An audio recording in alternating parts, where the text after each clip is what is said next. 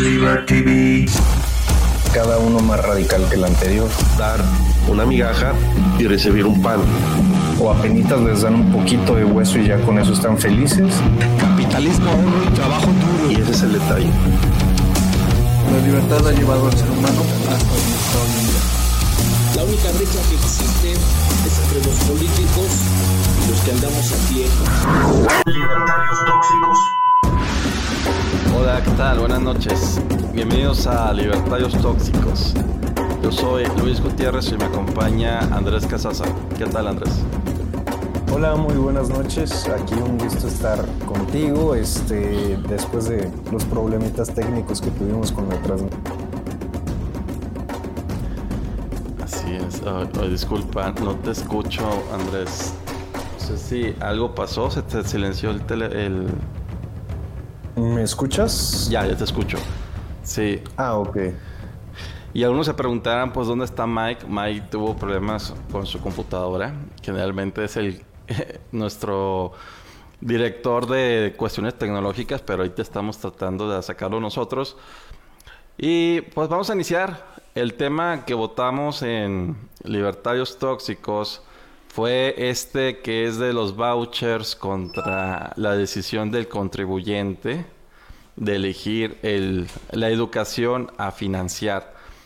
¿Qué sucedería si pudiera el contribuyente elegir qué colegios financiar en lugar de que fuera el Estado o en lugar de que hubiera vouchers?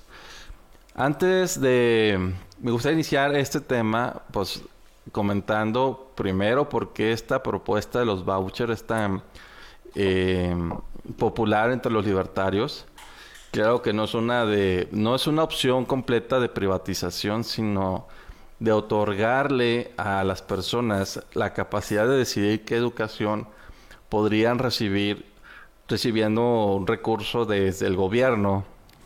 Entonces, para ello, estuvimos buscando información y vimos esta página de Asuntos Capitales, que para muchos ya la han de conocer. Es, una, es un sitio que habla muy a favor del libre mercado y toman esta, este, esta nota, la hacen referente a lo que comentó Milton Friedman, que es quien primero promovió esta idea de los vouchers escolares.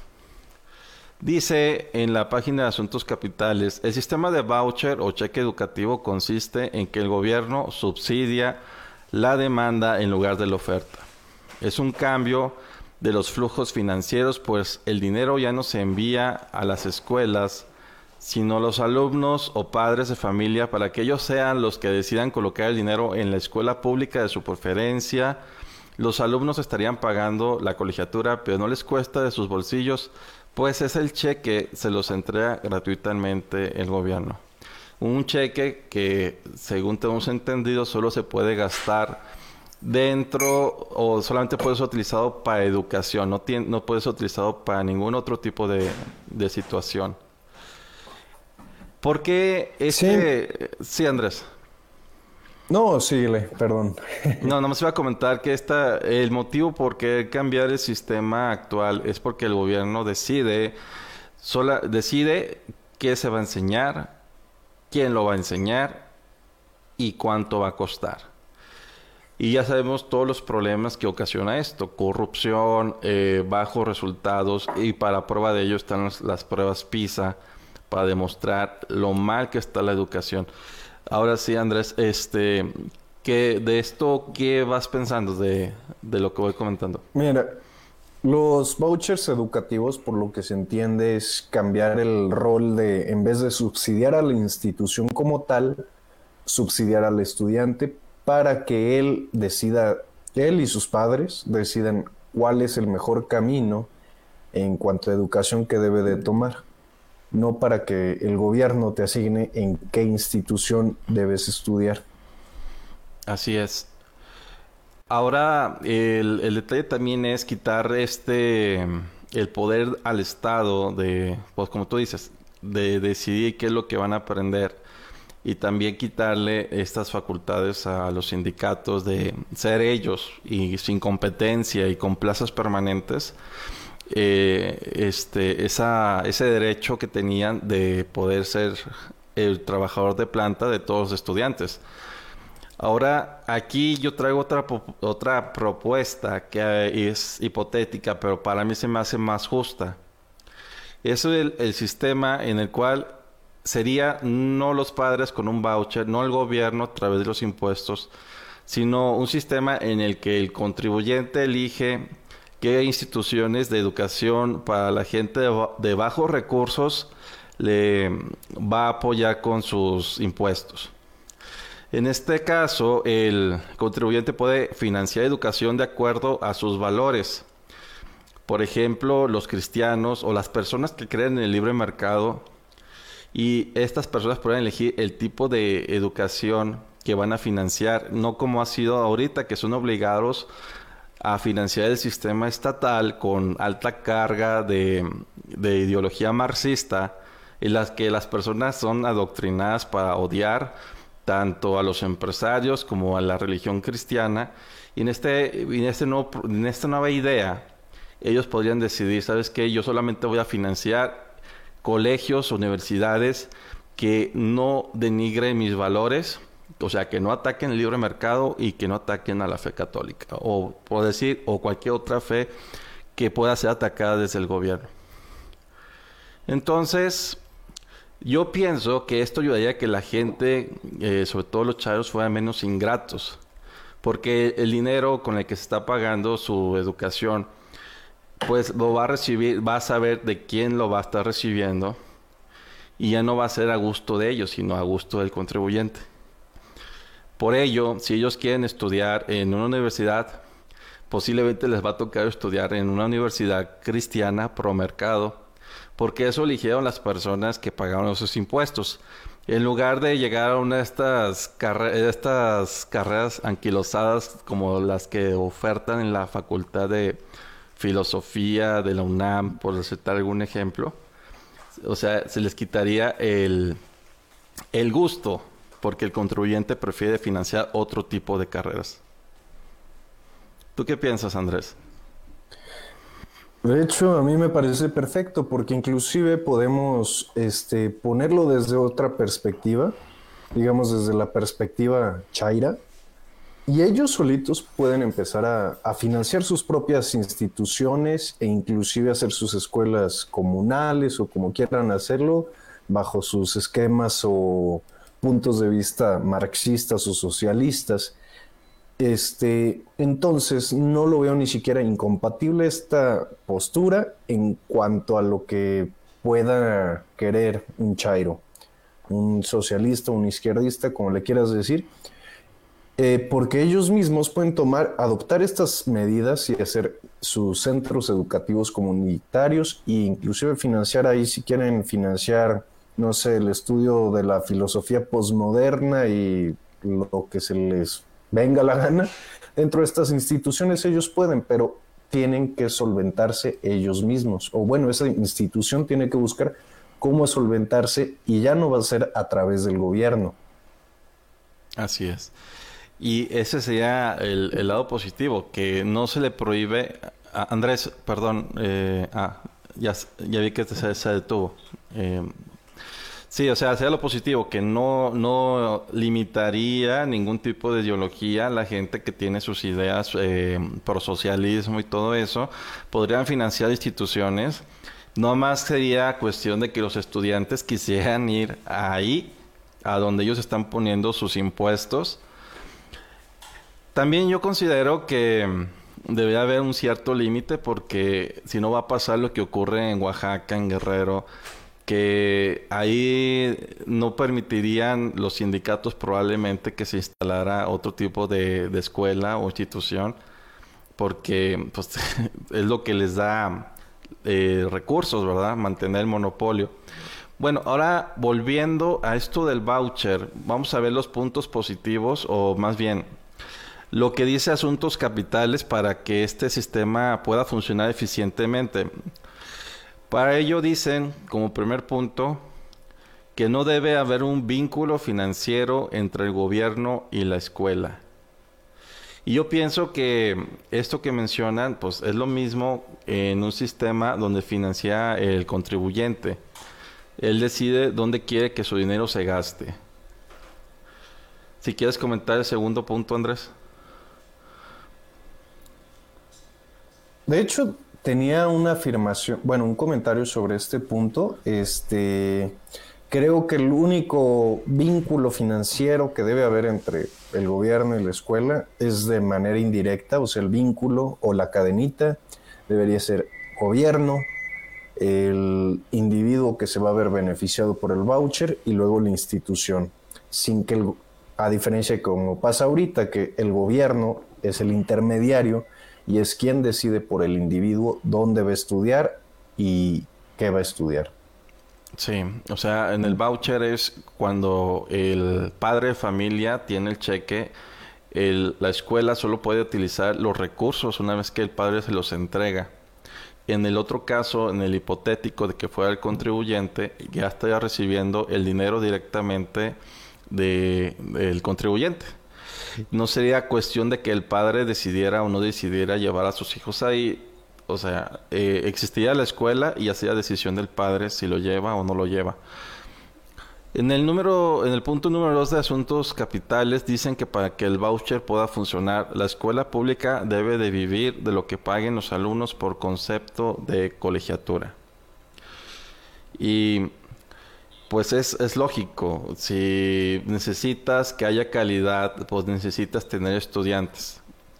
Por ello debe de haber este incentivo. Si tu calidad no hace que vayan más padres de familia, pues no va a funcionar este sistema de los vouchers.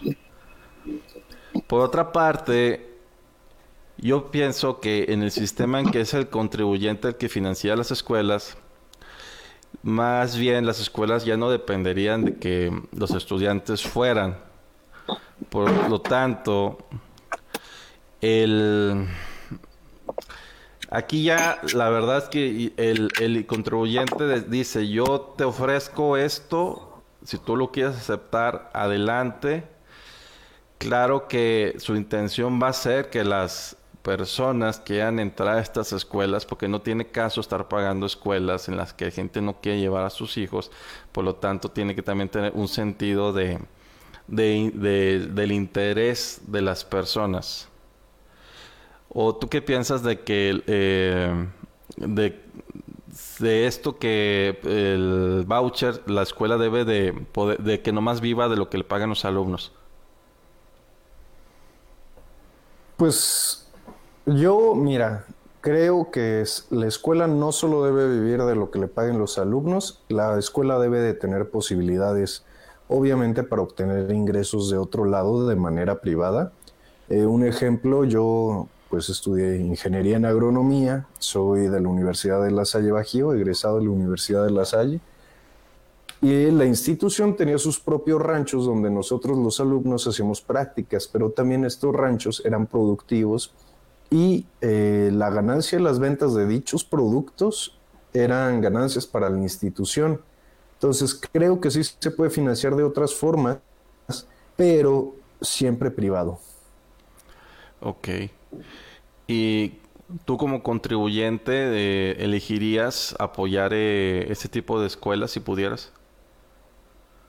Claro, este, entre menos nos cueste dinero del bolsillo las cosas, mejor. Porque a fin de cuentas, yo en lo personal, pues ya tengo mis estudios, este, nunca estudié en ninguna institución pública y pues realmente no he, no veo el por qué yo debería financiar educación que no es para mí. Así es.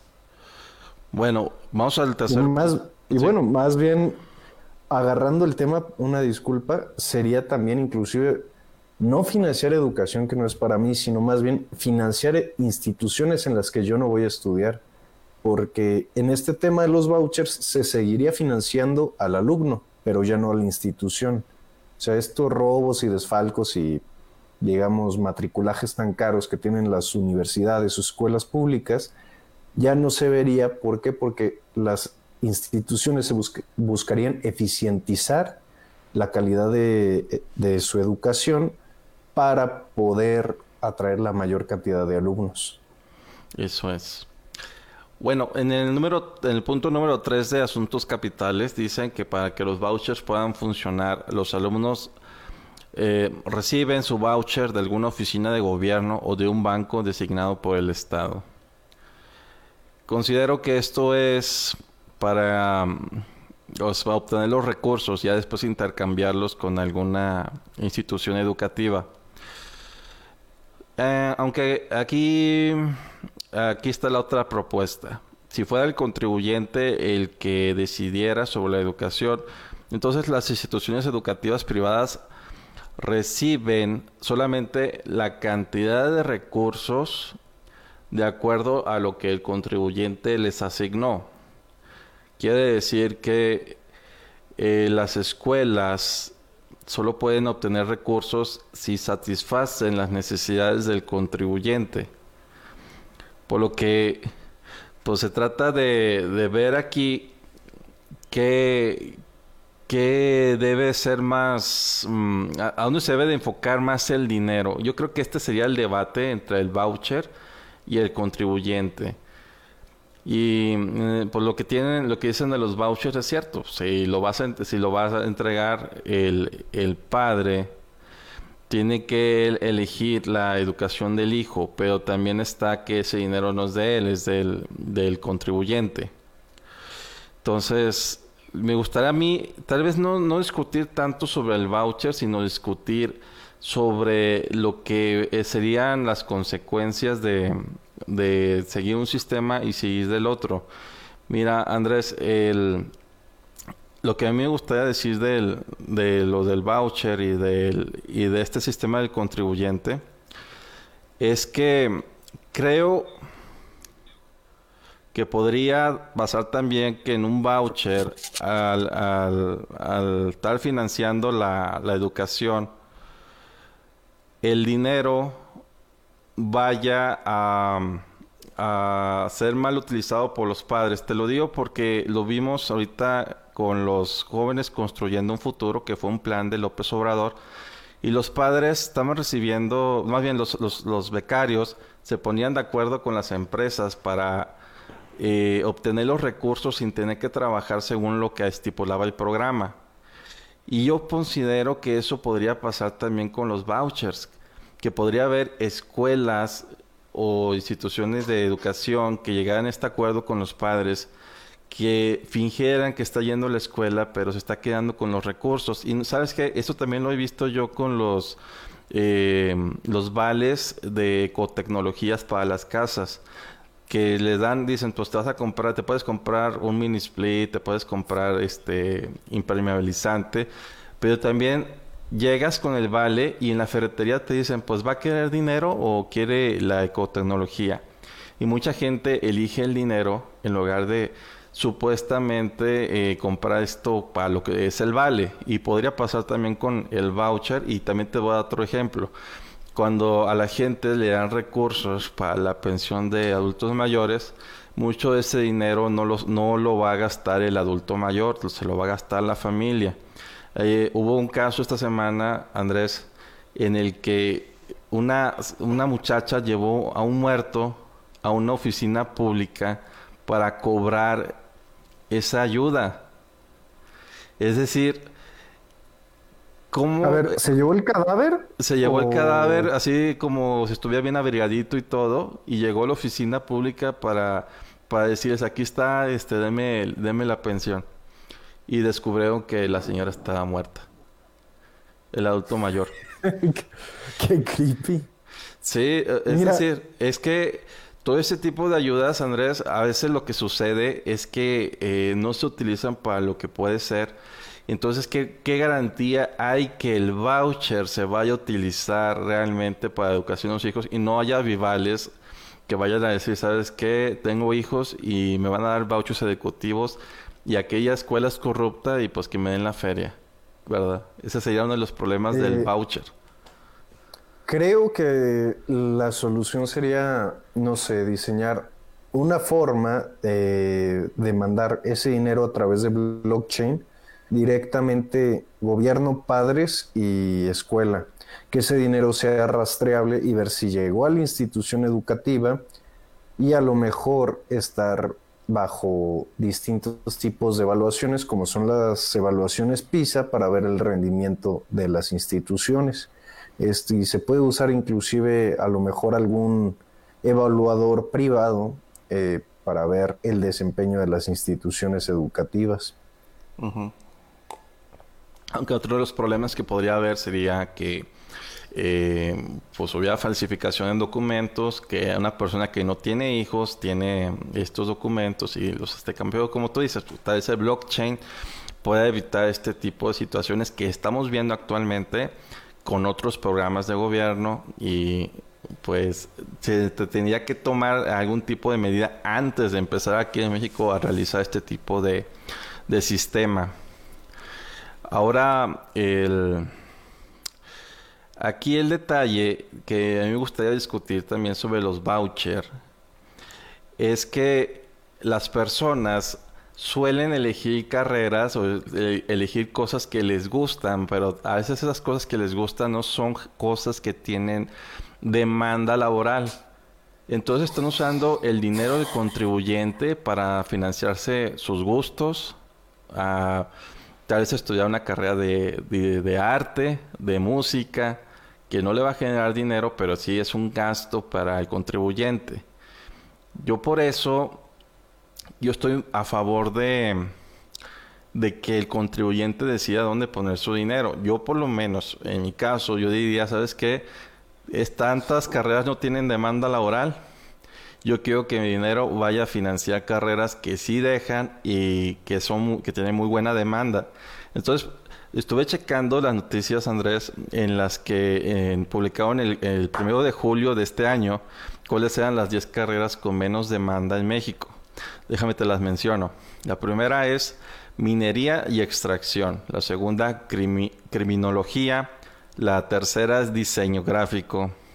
La tercera es terapia y rehabilitación la, que sigue manufactura y procesos, industrias de alimentación, ciencias de la comunicación, periodismo, ciencias ambientales y tecnología de protección del ambiente. Entonces estas listas nos hacen ver que no todas las opciones de educación pues son buenas.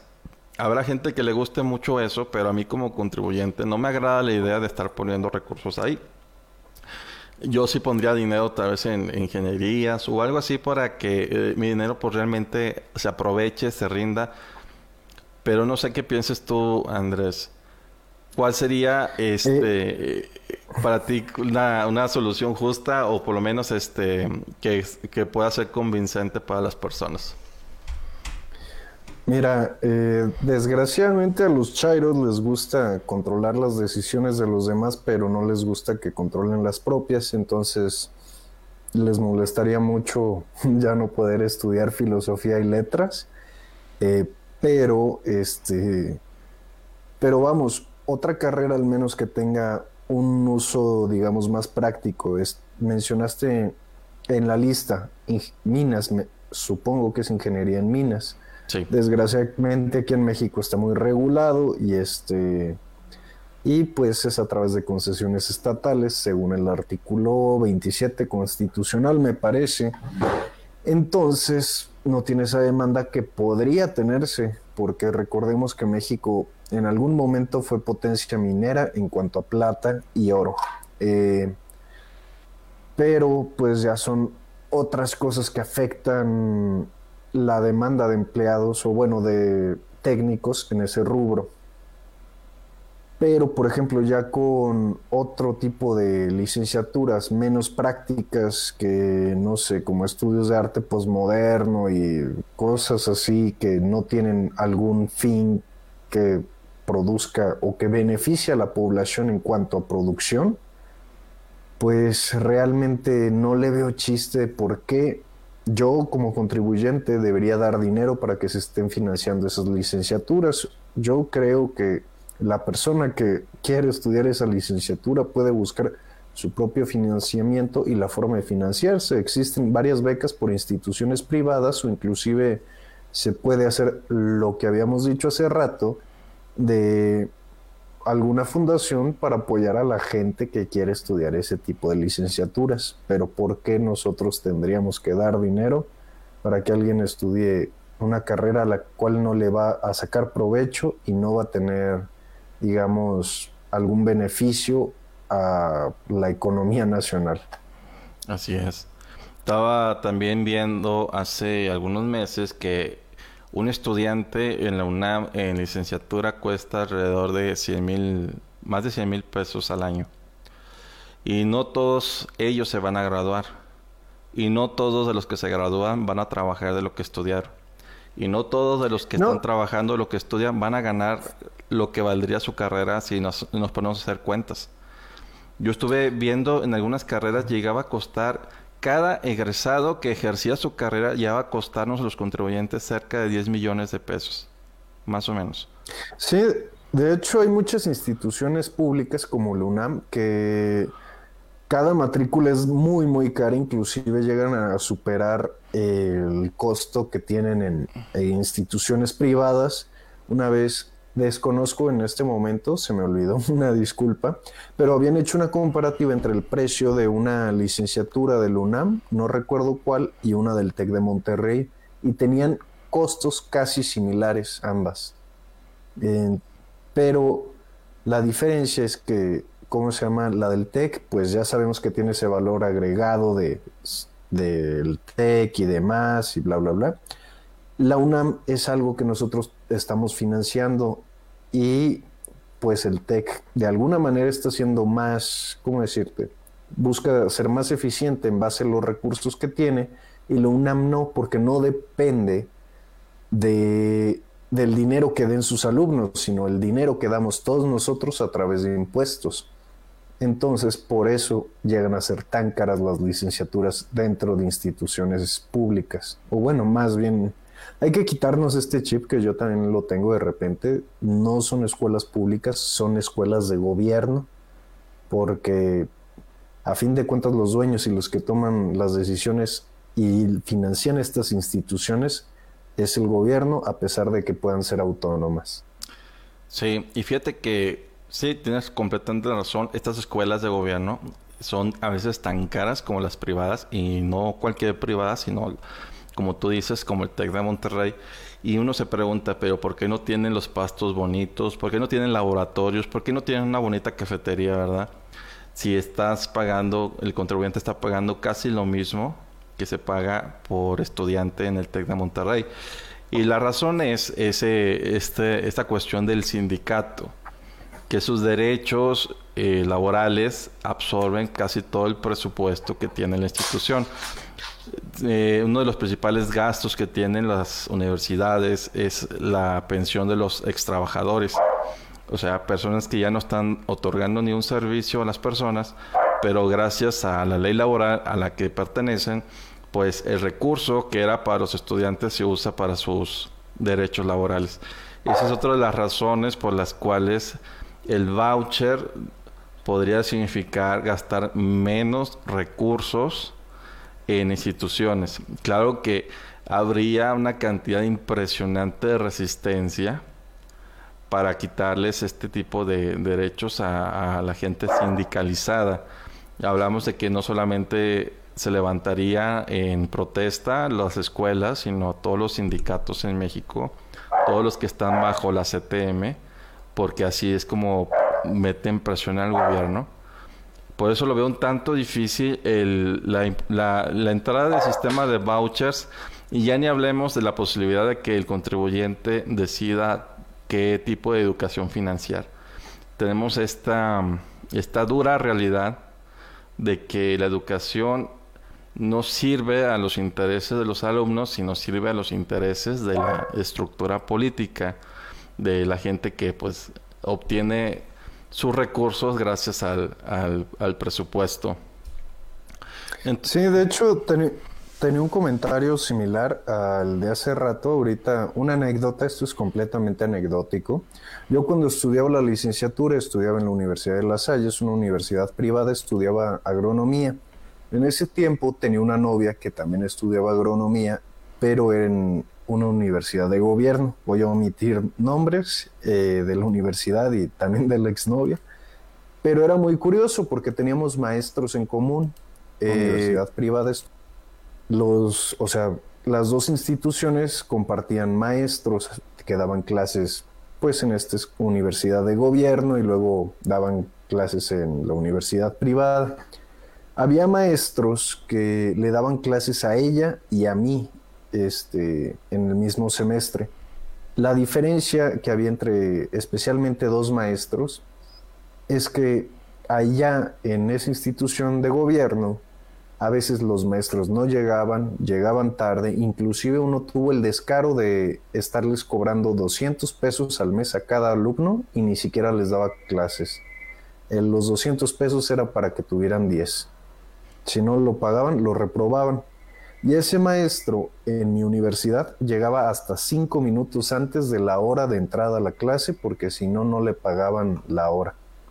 Entonces sí, este, sí hay una diferencia en cuanto a la, en el compromiso de muchos maestros en cuanto al sector privado y el sector público. ¿Por qué? Porque si hablamos de gobierno, muchas veces están amparados por sindicatos o por palancas y hacen o no hacen lo que quieren este, todo a su voluntad. En cambio, dentro de las instituciones privadas, si no cumplen con su función, los pueden despedir fácilmente. Así es. Y hablando de, bueno, de, corrupción dentro de las escuelas públicas, me gustaría comentar que yo estuve un semestre en el tecnológico de La Laguna, que en donde enseñan ingenierías, y recuerdo que al final del semestre llegaron los del, comité estudiantil a tratar de negociar con los alumnos que reprobaron eh, calificaciones, porque ellos tenían la forma de, con, arreglarse con los maestros y pues con las oficinas también para ponerte tu calificación aprobatoria. Cobraban, así como tú dices, 200 pesos por ponerte el mínimo aprobatorio. Y es por ello que la educación pública también deja mucho que desear en ese aspecto.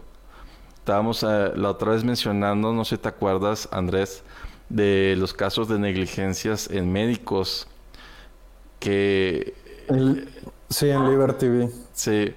Es que tiene que ver mucho esta, esta cultura de, del poco esfuerzo que permea bastante en, en las instituciones de gobierno que ya estás ahí y ya nomás buscas la manera de obtener recursos por medio de la corrupción, por medio de tus influencias. Y es por ello que... O de la omisión. O de la omisión. Entonces, el, el detalle es uno, es uno de los tantos motivos por los cuales yo considero que debemos de, pues, de cambiar un sistema privado, pero existen tantos intereses económicos, como comenté hace rato, que lo hace un poco complicado. Mira, yo lo que pienso que podría facilitar sería pues abrir un poco más el, o facilitar un poco más el crecimiento del sector privado dentro del área educativa para que este mismo, por la misma competencia, se vayan desarrollando instituciones cada vez más accesibles para la población en general hasta que vaya perdiendo la educación pública su poder. Bueno, educación de gobierno. Fíjate, Andrés, que lo que nos salva a muchas personas es la educación privada en todas sus modalidades. O sea, la educación privada no es solamente un colegio donde tienes que pagar una mensualidad. Vemos que el Internet es una fuente de conocimiento que se originó del esfuerzo de privados. De manera voluntaria subió una información sobre distintas cosas e incluso pues, tú abres el YouTube y puedes aprender infinidad de cosas porque la gente tiene el, el gusto de compartir esa información. Es decir, que no, no dependemos completamente de que tener dinero o no tener dinero. Ya tenemos ahorita, gracias al Internet, toda esta fuente de conocimientos, o más que es cuestión de que la gente lo quiera aprovechar. Ya ya no hablemos de de que tenga recursos. Ya yo considero que ya casi todas las personas tienen un celular o, uso de datos. Incluso en, en, algunas aplicaciones no es necesario el uso de datos. Hay una hay un sitio de internet que es de Telcel, bueno, de Slim, de su fundación de que busca que las personas aprendan una profesión o que estudien, que se llama aprende.org. Ahí, incluso si tú tienes tu chip sin saldo, puedes entrar y descargar contenido de educación. Es, decir, que ya ni siquiera necesitas tener datos, nomás necesitas tener un, un chip sin saldo y tu celular y ya te puedes poner a investigar cosas que te pueden servir. Hay cursos de jardinería, de panadería y es algo que, que es un ejemplo de lo que los privados han hecho para que la gente aprenda más cosas. Y podría también citar el... Ya me estoy registrando. sí. No, sí está, está muy recomendable. Sí. Tiene mucha información. Tiene videos explicando información muy padre. Tiene también eh, acceso a sitios de universidades. Es decir, que si no hay excusa para no aprender, no, no dependes del gobierno. Lamentablemente, la educación, el conocimiento ahí está, ya casi podemos decir gratuitamente, pero el problema es el gasto de educación pública. Aunque puedas aprender tú por tu cuenta, pues vas a tener que seguir pagando impuestos para sostener estos sindicatos. Así, ¿tú qué, qué ejemplos podrías darnos, Andrés, de educación privada que no cueste? Mira, eh, yo, por ejemplo, una herramienta que utilicé muchísimo durante mis estudios de posgrado fue YouTube, eh, especialmente en la época post-COVID, que mis clases empezaron a hacer a través de Microsoft Teams, ya no eran clases presenciales, que pues no es lo mismo, no hay ese debate, no hay ese intercambio de información como cuando tienes al maestro o al tutor enfrente. Entonces a veces no, como que, pues no, no aprendía al 100% los temas y buscaba cómo, digamos, respaldar esa información, como, Que, pues, digamos, no es lo entenderle mismo, no de manera más amplia. debate, no hay y buscaba muchísimo tutoriales en YouTube, especialmente durante mis clases de finanzas, cambio de Sobre manejo de Excel, cuando tienes a- el cual a tener algunos problemitas por pues no es lo mismo, digamos, estar en el salón en tu computadora en Excel y que el maestro te esté diciendo a estar viendo a través de Microsoft Teams la clase y luego estar cerrando para entrar a Excel. Este, entonces sí me apoyé muchísimo en YouTube. Así es. Y luego también nosotros podemos transmitir este conocimiento que tenemos nosotros a través de las redes sociales, ya sea haciendo un video de YouTube o como lo estamos haciendo ahorita, aquí conversando de temas de, de libertarios o de política. Es una forma en que la gente, sin tener que eh, pagar nada, pues puede aprender este, sobre ciertos temas. Yo tiene que ver mucho la, la, forma de ser de las personas. Ya estamos en unos tiempos en el que el, el que no sabe es porque no quiere aprender. Y sí, yo considero que algo muy importante para que esto se, se siga manteniendo y que sea cada vez más barato es que no intervenga el gobierno en las cuestiones de telecomunicaciones ni en el comercio o fabricación de dispositivos eh, de comunicación como los celulares o las computadoras, porque eso puede encarecer eh, el servicio y hacer que la gente eh, tenga menos acceso a estos recursos que la gente comparte de manera gratuita. Vamos a leer algunos comentarios, Andrés. El Miguel Hernández nos mandó un mensaje pues, de hace un ratito, hace... mm, Vamos a ver. Más bien, vamos a empezar con... El prim- con el de Spencer. Sí, Spencer. Es el mensaje más viejo. Sí, Spencer nos, nos, nos comentó muy difícilmente algo así pasaría en México. Todo, está, todo esto significaría meter la educación y a los maestros al libre mercado a competir. Y eso es a lo que más le tienen miedo. Los chairos, la competencia. Y luego Miguel Hernández. Exactamente. Sí. Miguel Hernández nos comenta, o nos comentó, estudiar ingeniería petroquímica y no tener parientes en Pemex es, es una forma de, de, de tirar tu dinero a la basura, en serio, ¿eh? Porque no Sí. vas a trabajar de lo que estudiaste. y luego Miguel Hernández dice, en el, en el neoliberalismo había hasta becas préstamo. ¿Tú sabes de cuál? Sí, los... Sí, este son, ¿cómo se llama? Los créditos estudiantiles. Eh, gobierno, digamos, te financia parte de tus estudios, es, pero le tienes que devolver el dinero. Me parece que, bueno, al menos aquí en Guanajuato, de la Secretaría de Educación del Estado, aún tienen sistemas así, eh, a través de Educafin, donde financian, donde dan financiamiento educativo. Sí dan, obviamente, pues apoyos a gente de escasos recursos y demás, pero sí tienen esta modalidad de financiamiento. Bueno, no, pues está bien eh, que se aplicara a jóvenes con, pues con empuje y que estudien algo que así valga la pena. bueno, eh, Miguel Hernández comentó, fraternidades y círculos mutualistas podrían dar becas en ANCAP. Pues sí. Dice Miguel Hernández, ¿será más probable lograr cambiar los planes de estudio o implementar el voucher? Eh, si te quieres comentar primero, yo le, yo le comento. Yo opino que los planes de estudio serían más sencillos, que de todas formas habría muchísima resistencia y casas de campaña en el Zócalo, pero sería más sencillo. Que si implementas el voucher eh, con el poder que tienen los sindicatos de maestros sería un desastre. Primero, los, la educación de gobierno debe pe perder poder para poder implementar esto del voucher. Fíjate que eh, precisamente hoy estaba leyendo el artículo 3 que habla de la educación y fue reformado el año pasado. Y no lo reformaron para hacerlo más eficiente, sino para meter estas nuevas ideas que le llaman de equidad de género, de igualdad, de, de, de perspectiva de género. O sea, todo esto que tiene que ver con las ideas del LGBT, todo se tiene que, ahora por ley, que ya está plasmado en la Constitución, se tiene que enseñar en las escuelas tanto bueno, del Estado y de las privadas.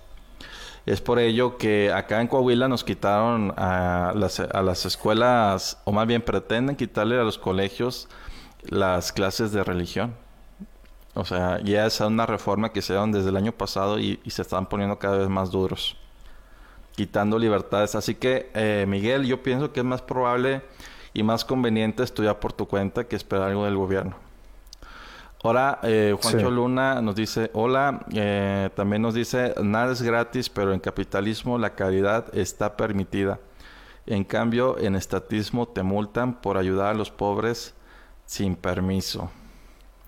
A ver. Eso ejemplo. pasa mucho en Estados Unidos, eh, que multan a las personas por dar de comer a, a los indigentes, que se me hace una, barbaridad y una crueldad cuando la gente de manera voluntaria y altruista quiere ayudar a los demás y tener que sacar un permiso para poderlos ayudar.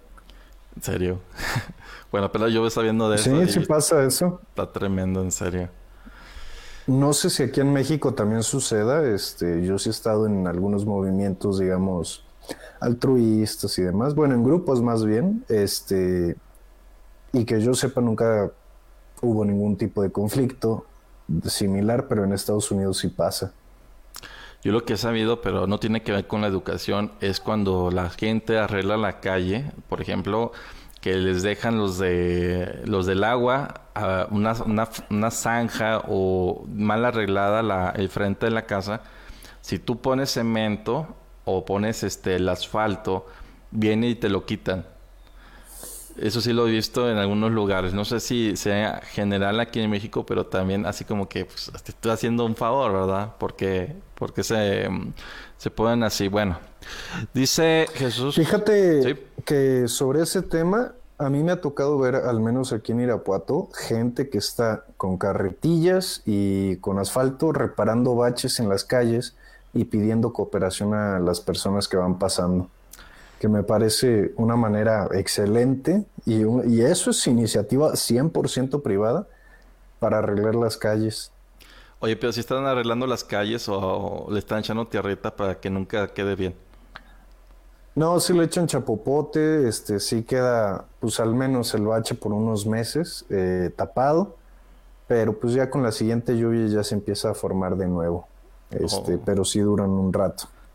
Pero pues a fin de cuentas, ¿qué prefieres? ¿Darle 10 pesos a la persona que está ya arreglándolo por sus propios miedos, por sus propios medios, perdón? ¿O darle al gobierno a través del predial dinero y que pues a ver hasta cuándo lo arreglan? Exacto. Sí, pues es, eh, si lo están haciendo bien, adelante. Dice Jesús Antonio Díaz Cañedo, el voucher puede de hecho aplicarse a la salud bajo los mismos principios. O sea, poder elegir al hospital, el doctor, que sea las medicinas. Yo, pues sí, estoy de acuerdo con, con Jesús. Y nomás hay un detalle, a, a, mí también me gustaría primero fortalecer al sector privado antes de llegar a esto de estar regalando dinero al contribuyente. ¿Cómo se podría mejorar este aspecto de la salud? Pues sería abriendo las fronteras para que llegaran las medicinas de todos lados del mundo, también a las farmacéuticas de aquí, de regularlas para que puedan producir más barato podría ser quitando los impuestos, como van a fabricar medicinas, no tienen necesidad de estar pagando impuestos. Y así podrían competir con el extranjero.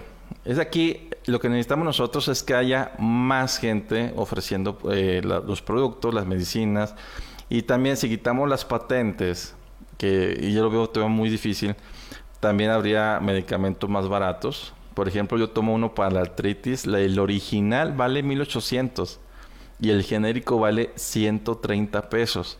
O sea, si hay una... Si hay es muchísima diferencia. Bastante. Entonces, e, ese tipo de, de cosas te abren los ojos de que el gobierno está protegiendo los intereses de, de algunos grupos al estar regulando el mercado. Entonces, sí, Jesús, yo también, eh, yo, yo estaría parcialmente de acuerdo contigo, pero yo quiero primero un libre mercado que ofrezca productos baratos gracias a la libre competencia y a la desregulación. Leo más comentarios. Dice Miguel Hernández y vouchers antibaches. Ah, con lo que comentamos hace rato. Sí. luego Spencer eh, Machuca nos, nos, dice, acá en Sonora se usa mucho eso de que comenta Andrés de los baches. Sí, es, es algo extraño, pero Ah, no, lo de la reparación de baches, sí. Sí, sí, sí, sí. Pues qué bueno que, que haya iniciativa. Jesús Antonio nos comenta, pero hay que tener en cuenta que solo es una forma de hacer que la política pública funcione lo mejor posible. Sigue siendo una forma de estatismo. Sí.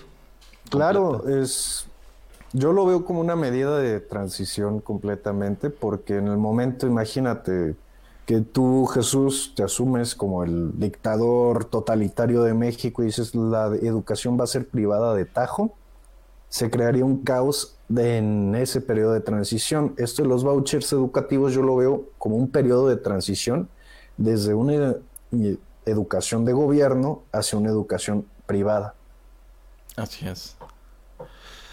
Mira, nos, nos pone otro mensaje, es Vlad Tepes, Dice, ahora imagina lo que sufro yo, un familiar, eh, eh, un familiar, la medicina para el VIH, el V, el padecida, vale cada caja 13 mil pesos. Y desde que quitaron el seguro popular yo tengo que financiarlo ya que ella no tiene recursos.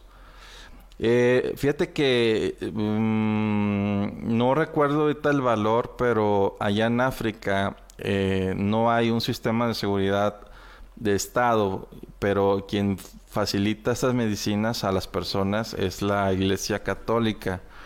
Se me hace que ahorita voy a estar consultando ese, ese precio, nada más para darnos una idea de cuál es la diferencia. Dices que son 13 mil pesos, pero ahorita, ahorita lo consulto y te, y te digo cuánto sale eh, allá a través de la calidad privada.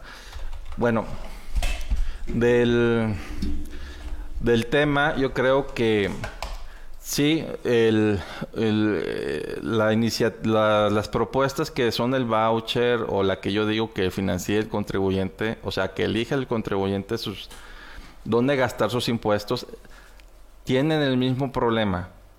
El mismo problema es que los recursos no se van a gastar de manera eficiente. Todavía y, y en el plano de lo realista, es muy poco probable que se vayan a aplicar en un país donde votamos por Morena, siendo realistas. La gente está completamente en contra de cualquier idea que sea reformar este viejo sistema. De hecho, la educación pública se ve como, uno de los grandes logros de la Revolución Mexicana y todo eso. Y lo dicen porque creen que no existía educación antes de que el gobierno la proveyera. Y como comentamos aquí en Libertarios Tóxicos la semana pasada, ya era la iglesia quien se encargaba de hacer este tipo de, de acción voluntaria para ayudar a las personas. Claro que a algunos no les ha de parecer que sea esta institución, pero se pudieron haber creado otras instituciones en lugar de que el gobierno llegara y monopolizara todo lo que tenía que ver con educación, implantando su, su programa de estudio, su sistema corporativista de sindicatos. O sea, sí teníamos algo, nomás que nos, el, como ellos controlan la historia a través de las escuelas, la gente no lo sabe. Sería cuestión de que los que quisieran aprendieran y ayudaran a difundir este tipo de conocimiento. Oye Luis, este, nos quedan 10 minutos, hay que seguir con los puntos. Del, ok, vas a hablar de los puntos de asuntos capital, sobre los vouchers. Fíjate que mm, aquí... Mm, mm,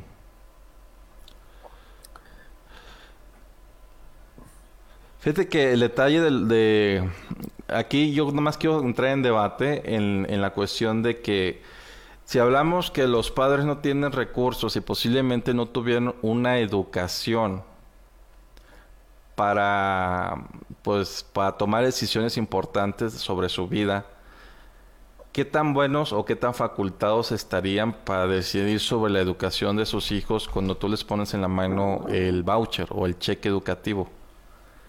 Esa sería una de mis dudas respecto al voucher. O en qué o bajo qué criterio tomarían ellos la decisión de educar a sus hijos. Fíjate, es que pues también mucha gente no valora ni siquiera la educación de gobierno. Eh, como ejemplo, pues yo he convivido con, en muchas comunidades y así, este, por la misma naturaleza de mi trabajo, y me ha tocado ver casos de que los padres, o sea, ya no mandan a sus hijos a la escuela porque ya sabe leer y escribir, yo para qué quiero que vaya a estudiar. Y a pesar de que ni siquiera pongan a los niños a trabajar ni nada, ahí los tienen en la casa haciendo lo que quieran o ayudando con los quehaceres, pero pues ya no les enseñan a nada y con el hecho de que aprendan a leer y escribir ya se sienten por bien servidos, en vez de fomentar o insistir a sus hijos que continúen sus estudios. Sí. Fíjate que ese es uno de los detalles que tenemos escuelas de nivel medio superior y superior y la gente no va. O sea, que no, como tú dices, no valoran la educación, darles un voucher sería pues prácticamente pues eh, y, es que hay que ver los motivos por los cuales no llevan aunque sea gratis la escuela, ¿verdad? Y es tiene que ver mucho con lo que dices.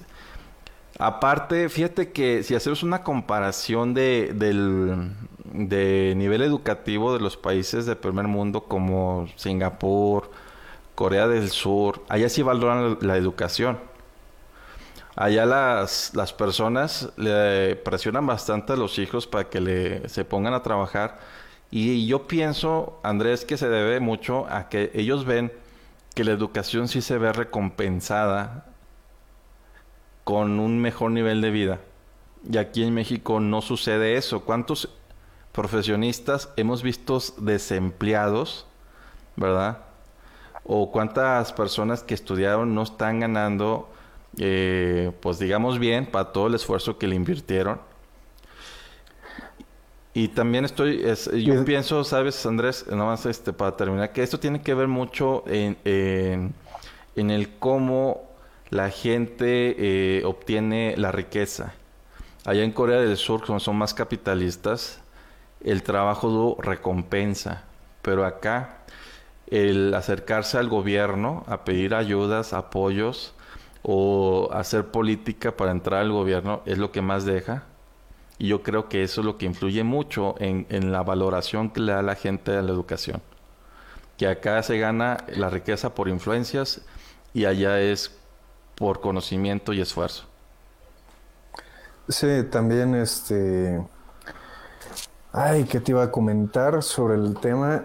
También eh, depende mucho inclusive de la mentalidad que tengan los padres sobre los alcances que puedan llegar a tener sus hijos, este, porque aquí también nos han adoctrinado a pensar de que si algo nos hace falta, el gobierno nos va a proveer, cuando el gobierno es ineficiente para proveer cualquier servicio. Un ejemplo, cualquier ejemplo puede ser aplicado aquí en México. No creo que haya un servicio que, de gobierno aquí que puedas decir es 100% eficiente. No, no es eficiente.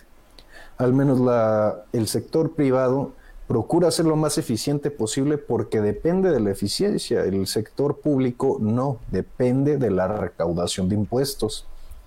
Y también creo que las tasas de desempleo inclusive se deben a otro tipo de factores. Este también es postura completamente anecdótica y personal. Yo tengo muchos compañeros de licenciatura que actualmente no ejercen y no es tanto porque no encuentren trabajo, sino por la violencia que se vive en el país y la inseguridad, porque pues te imaginas cómo nos toca a nosotros, a los que vivimos y trabajamos en sector primario, todo lo que tiene que ver con el crimen organizado, que me ha tocado pues, en distintos trabajos correr de balazos, inclusive encontrar un cadáver ahí tirado, ese tipo de cosas. Entonces la gente deja de trabajar en esas áreas y termina ahora sí que, bueno, en sector primario los ingenieros moviéndose hacia zonas más seguras y ahí es donde empieza a estar mucho más competida eh, la licenciatura, pero también es donde te piden mayores capacidades o conocimientos. Eso es. Sí, o sea, bueno, sí, para todos es algo distinto, no, no, no hay que generalizar. Fíjate que vamos a leer comentarios, nomás quiero comentarles a, a, los que están en la transmisión, ya puse el vínculo que del costo de las medicinas en África. El tratamiento contra el SIDA cuesta 75 dólares eh, de genéricos. 75 dólares. O sea, y aquí en México una inyección, 13 mil pesos. O sea, Menos de 2 mil pesos. Sí. O, o sea, sea, en África. 75 dólares al año. Entonces, sí, sí hay una diferencia abismal entre el libre mercado y la lo que produce la influencia del gobierno en el sector de las medicinas. Por eso yo digo, yo lo de los vouchers de la salud, con mis reservas, nada más. Eh, bueno, vamos a leer los últimos comentarios. Déjame, ya se me lentió la compu. Sobre el tema de salud, eh, yo opino que debería ser optativo al trabajador si decide afiliarse o no afiliarse al seguro social. Por ejemplo, alguien que tiene seguro de gastos médicos privados y tiene y es asalariado, debería tener la oportunidad de elegir si quiere afiliarse al seguro social o prefiere mantenerse bajo el esquema de su seguro de gastos médicos privados. Sí, así es. El, pues es, es algo que debería tener cualquier trabajador, la facultad de poder decidir si quiere el, el IMSS o el ISTE, o yo, yo creo que todos elegirían el privado, porque ya sabemos el servicio que dan estas instituciones, pero no lo van a... Hasta López Obrador cuando se infartó se fue corriendo a Médica Sur y no se fue a una torre del IMSS, o sea... Sí, hasta los más chairos, los gobernantes socialistas prefieren ir a una institución privada. Y se van a las más caras. Sí, es, que eh, ya saben lo que, lo que están financiando, ¿verdad? Fíjate que eh, eso va a estar medio complicado que eso suceda porque si las personas no fueran afiliadas a la fuerza del Seguro Social, no habría dinero para pagarle al sindicato del IMSS, no había dinero para sostener a la infinidad de pensionados que tiene también esta institución. Y bueno, ahorita con lo de la pandemia y todo eso, yo no sé cómo le está haciendo ahorita para estar pagando, pero yo creo que nos está, eso es parte de la deuda que está contratando el gobierno. Bueno, eh, ya no sé, leí los comentarios. Eh, dicen que, que comentamos de lo de Chile, pues la verdad, pues sería para otro capítulo. Que él dice, este Jesús Antonio Díaz, compáralo con Oaxaca. Los chileros, por ejemplo, tienen chingos de hijos para que desde niños les ayuden en las chileras. Ya hablando de que los papás a veces no piensan mucho en la educación de los, de los hijos, ¿verdad? Y nos com ya, ya, ya fueron todos los comentarios. Yo creo que ya abarcamos todo el tema, ¿no, eh, Andrés?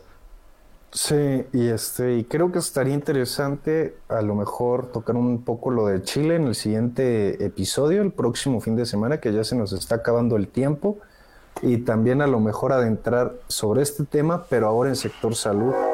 O sea, ¿qué preferimos o qué creemos que sea más eficiente? ¿Consignaciones, este, seguro de salud privado o qué? Muy bien. Bueno, Andrés, pues vamos a dar por terminada esta transmisión. Agradezco a todas las personas que nos estuvieron viendo. Un saludo, Mike, que ya sé que andas por ahí. Y eh, pues invitamos a seguir nuestro noticiero de lunes, miércoles, viernes de Liber TV. Y no sé si Andrés pueda ahorita despedirse por el tren, pero... Ya, ya, ya dejó de pasar. pero sí, maldito tren. Excelente. Bueno, pues muchas gracias y aquí estamos la próxima vez. Hasta luego. Gracias, buenas noches.